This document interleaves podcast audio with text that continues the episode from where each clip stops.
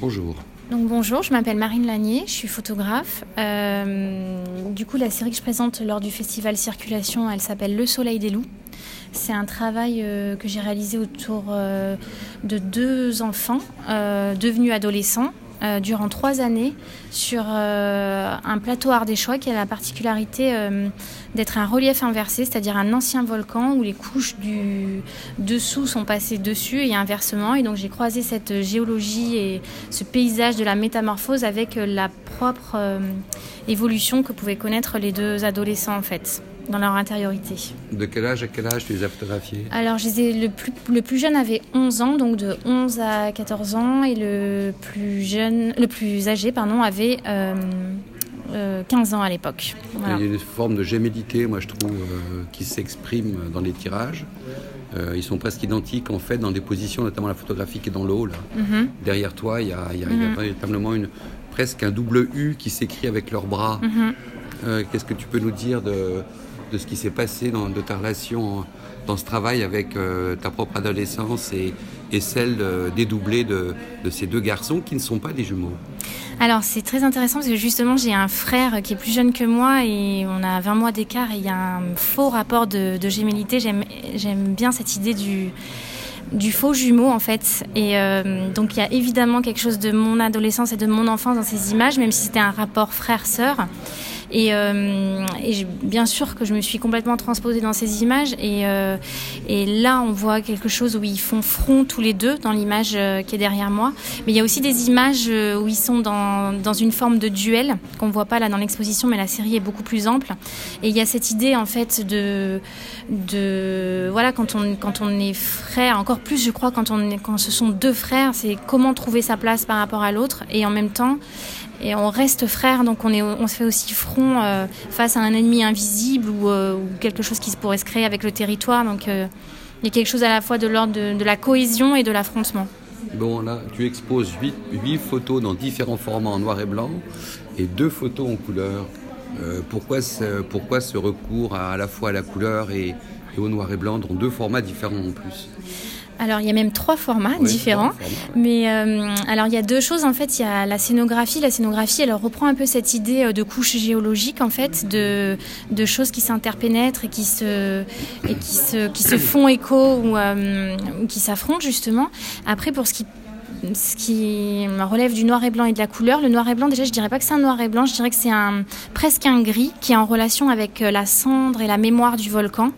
Euh, voilà, c'est dans ce sens-là que j'ai voulu travailler. La lumière est très éteinte à l'intérieur, on a peine à percevoir les ondes, enfin ce qui différencie le travail de la lumière sur la matière, donc les reliefs, le contraste, c'est très fondu, c'est très dense. On est effectivement dans la cendre. Alors cendre des morts.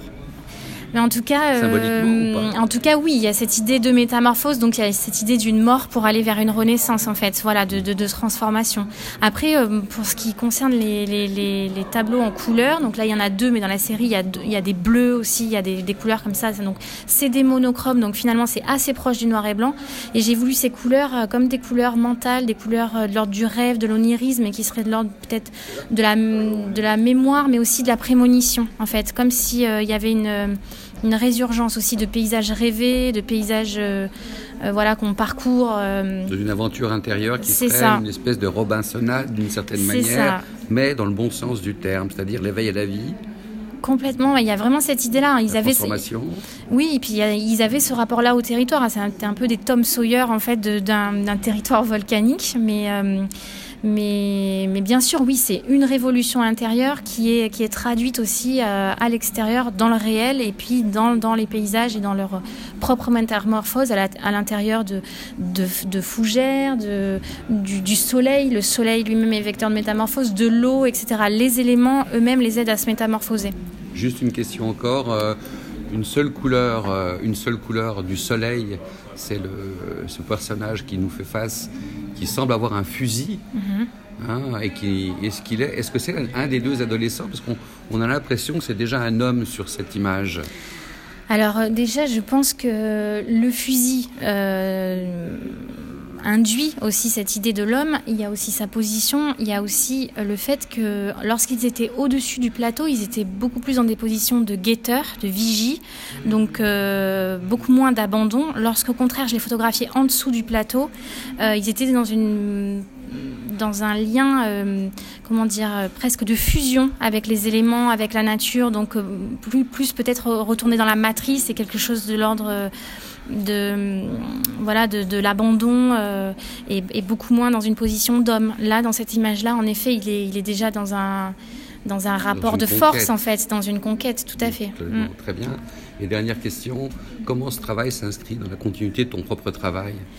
Alors, tous mes travaux ont un lien avec, euh, avec le clan, je dirais, et, et, à, travers le prisme de la métamorphose. Et donc clairement, là, on est dans cette idée d'un univers clos, puisque là, je montre les deux enfants, mais il y a eu tout un lien aussi avec la famille, euh, les parents et les grands-parents.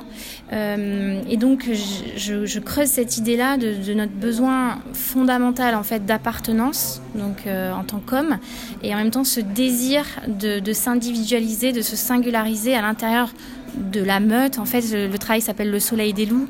Donc, ça parle de ça, en fait. Ça parle de comment trouver son sa propre voix à l'intérieur du clan et s'émanciper du clan et en même temps tout en en gardant la force et le, le comment dire le socle. Voilà. Merci Marie. Merci beaucoup.